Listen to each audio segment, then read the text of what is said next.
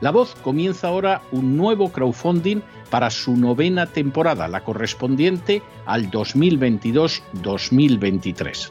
Lo hace además en unos momentos en que la libertad de expresión está más amenazada que nunca en décadas en España, en Hispanoamérica y en el resto del mundo. Una vez más, como en las temporadas anteriores, está en sus manos la conclusión o la continuidad del programa La Voz. Debido a la crisis económica creciente, al cambio del dólar en relación con el euro y sobre todo a la censura del programa en redes con su correspondiente desmonetarización, en esta novena temporada nos vemos obligados a subir el objetivo hasta la cifra de 130.000 dólares. Con el crowdfunding se mantiene la emisión en directo, en abierto y de forma gratuita del programa a través de YouTube, iBox, SoundCloud, Spotify, Apple Podcasts, Google Podcasts, Tunnel y Stitcher. Además, por supuesto, de en cesarvidal.tv. De hecho, es este crowdfunding el que permitirá poder seguir emitiendo en cesarvidal.tv, ya que sin la continuidad de la voz no puede haber continuidad de contenidos en ese canal televisivo. Si la voz, tras la conclusión de esta temporada, no pudiera regresar en el mes de octubre, quizá no sucedería algo tan grave.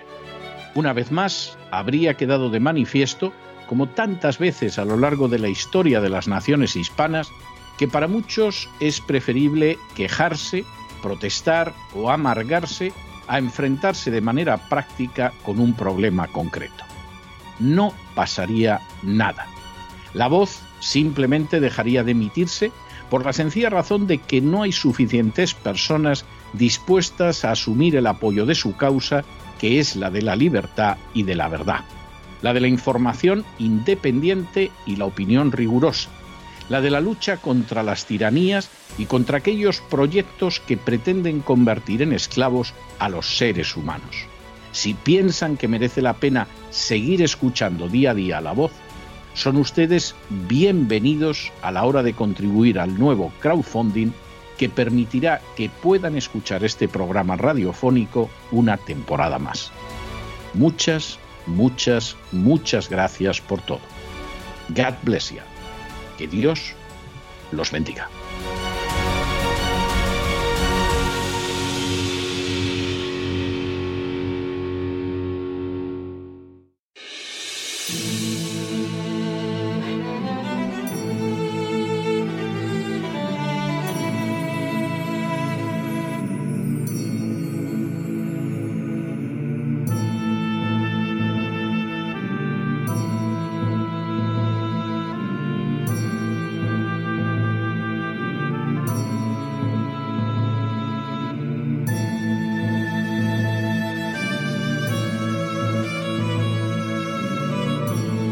La voz con César Vidal, desde el exilio. Muy buenos días, muy buenas tardes, muy buenas noches y muy bienvenidos a esta nueva singladura de La voz. Soy César Vidal, hoy es el viernes primero de julio de 2022 y me dirijo a los hispanoparlantes de ambos hemisferios a los situados a uno y otro lado del Atlántico y como siempre lo hago desde el exilio. Corría el año 1957 cuando en Estados Unidos se publicó una novela peculiar.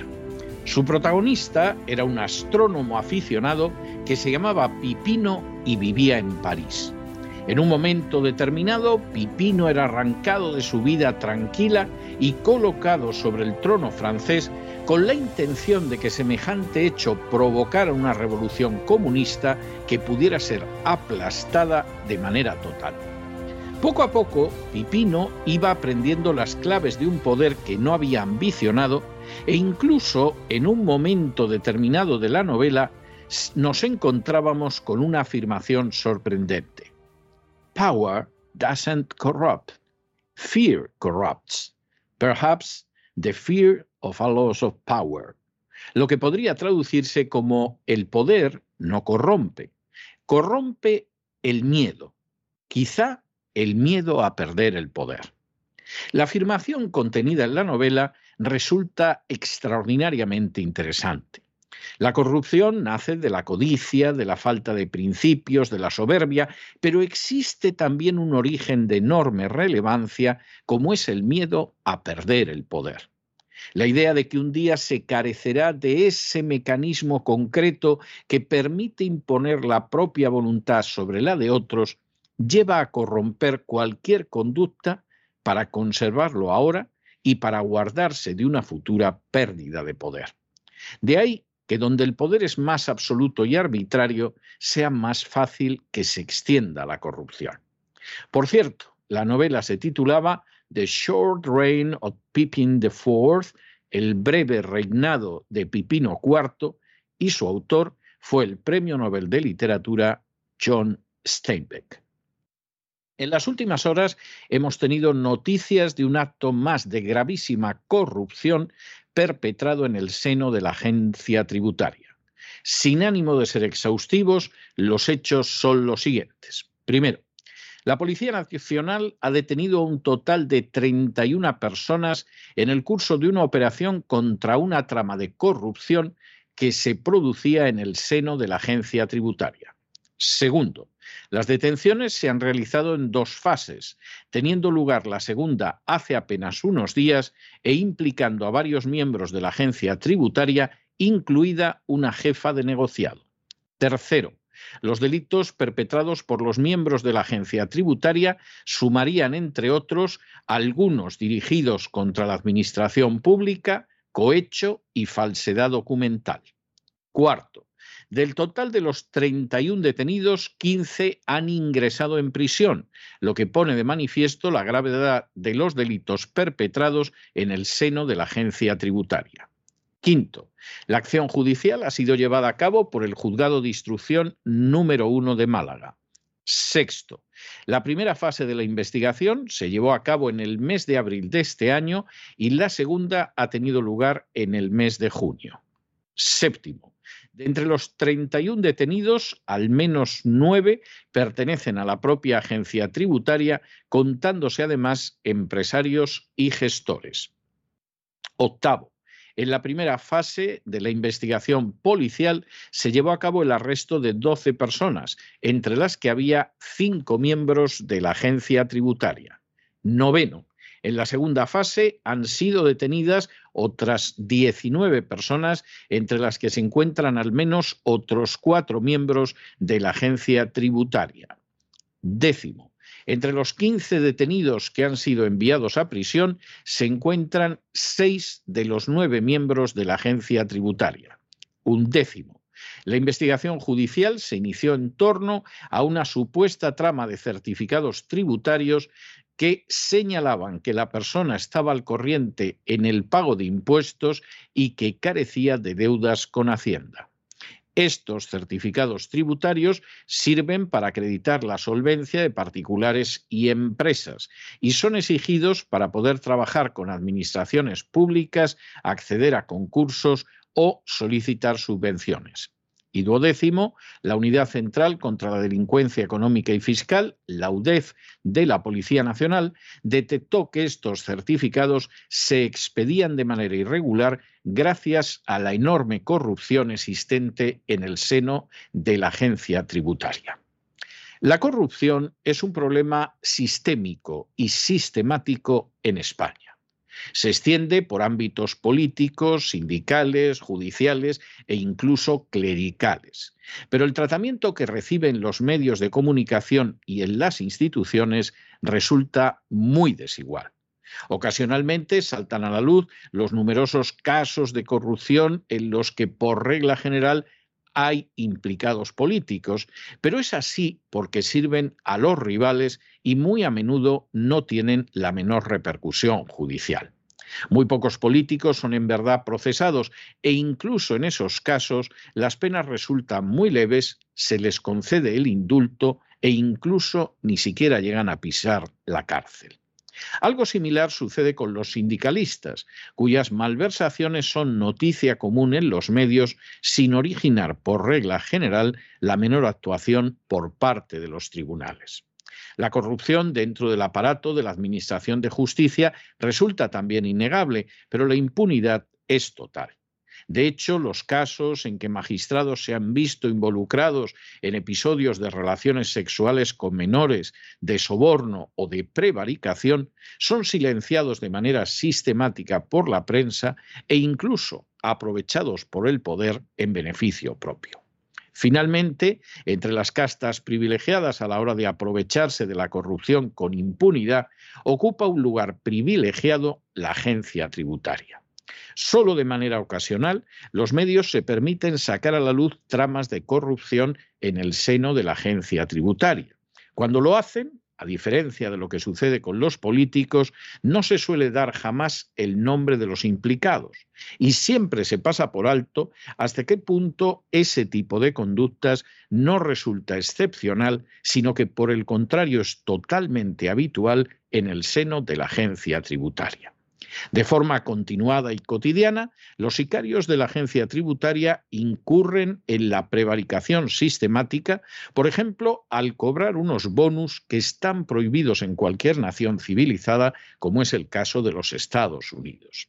Por si eso fuera poco, son esos mismos esbirros los que deciden sobre la legalidad de sus actos, con lo cual, al ser juez y parte, pasan años antes de que puedan ser invalidadas sus resoluciones, que por cierto son anuladas en los tribunales en más de un 51% de los casos.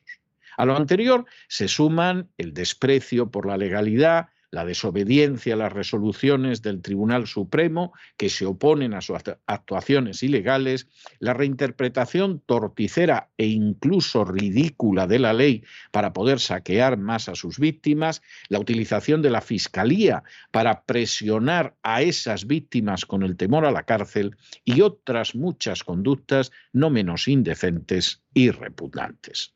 No sorprende que en medio de esa atmósfera de corrupción diaria, la agencia tributaria aceptara facturas falsas para evitar imputar un delito fiscal a una hermana del rey, que dejara prescribir los delitos fiscales del presidente catalán Jordi Pujol o que actúe como señaló el propio ministro de Hacienda Cristóbal Montoro, como un mecanismo de acoso y destrucción de periodistas que no se someten de manera lacayuna al gobierno de turno. Que a ese panorama continuo y generalizado se le sume además el que sus sicarios organicen no pocas veces tramas ilegales adicionales, no sorprende. Y no sorprende a cualquiera que, por ejemplo, asista a las subastas de los inmuebles embargados por la agencia tributaria. Subastas en las que siempre suele conseguirse que alguien se quede con esas propiedades inmobiliarias por una ínfima parte de su valor y que además la víctima de la agencia tributaria continúe endeudada. La raíz de estas conductas que silencian las fuerzas mediáticas y las fuerzas políticas de manera sistemática y prácticamente total es simplemente el poder. Nada limita ni fiscaliza el poder absoluto de los esbirros de la agencia tributaria a la hora de destruir el patrimonio y la vida de sus víctimas. Los relatos, en multitud de ocasiones falsos, y las interpretaciones de la ley en millares de casos ilegales que realizan los sicarios de la agencia tributaria son aceptadas por regla general por los tribunales como si se correspondieran con la verdad. Rara vez se lleva a juicio a los buscabonus de la agencia tributaria, a pesar de que la prevaricación resulta en infinidad de ocasiones muy fácil de detectar.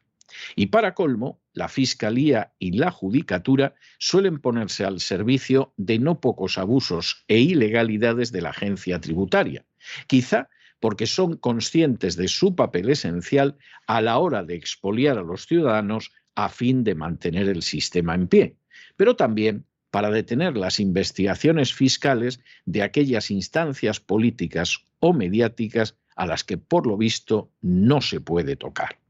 Como es lógico, esa corrupción transversal del sistema solo puede servir para que el terrible fenómeno empeore cada vez más y para que también cada vez con más frecuencia se detecten verdaderas organizaciones criminales que operan desde el interior de la agencia tributaria y en las que el soborno y la falsificación documental son solo parte de los comportamientos habituales. Con todo, Esa corrupción no solo se deriva del poder inmenso de los sicarios de la agencia tributaria, sino también, como diría John Steinbeck, de su inmenso temor a perderlo. El hecho de que un juez pudiera en aplicación de la ley actuar contra ellos puede ser lejano, pero no es imposible. La pérdida de beneficios como los bonus es improbable ahora, pero al fin y a la postre va a desaparecer en unos años para todos ellos. Y sobre todo, y esto es muy importante, la propia seguridad física, incluso la vida de aquellos que forman parte de la agencia tributaria, se encuentra en una situación cada vez más precaria. La cifra de funcionarios de la agencia tributaria que han sido golpeados, acuchillados, asaltados, es creciente, aunque el silencio de los medios resulte absoluto para evitar que cunda este ejemplo y estos casos se multipliquen de manera exponencial. No solo eso, Lamentablemente, el asesinato de funcionarios de la agencia tributaria se va a convertir con seguridad en una realidad repetida en los próximos años, ya que sobre ellos pesan contratos de organizaciones mafiosas extranjeras en cuyos negocios entraron pensando que pertenecían a las víctimas españolas a las que pisotean todos los días. Ese poder y sobre todo ese miedo a perderlo un día, incluso en medio de la sangre, se encuentra en la misma raíz de la inmensa, sistemática y gigantesca corrupción que caracteriza en bloque a la agencia tributaria. De hecho, las acciones emprendidas en Málaga contra sus funcionarios no son nada más que un diminuto fragmento de la punta del iceberg. Y al respecto hay que expresarlo con claridad. España no tiene la menor posibilidad de salir del tremendo marasmo en que se encuentra sumida hasta que no se realice una limpieza a fondo de la agencia tributaria y se juzgue, condene y encarcele a todos los que en su interior practican una corrupción sistemática e impune que puede verse en la prevaricación continuada con que tratan a sus víctimas. Pero no se dejen llevar por el desánimo o la frustración. Y es que a pesar de que los poderosos muchas veces parecen gigantes, es solo porque se les contempla de rodillas y ya va siendo hora de ponerse en pie. Mientras tanto, en el tiempo que han necesitado ustedes para escuchar este editorial, la deuda pública española ha aumentado en más de 7 millones de euros y una parte no pequeña va a entregar bonus a personajes que un día tras otro, a pesar de que se oculten su nombre y apellidos, aparecen marcados por la inmensa corrupción de la agencia tributaria. Muy buenos días, muy buenas tardes, muy buenas noches. Les ha hablado César Vidal desde el exilio. Que Dios los bendiga.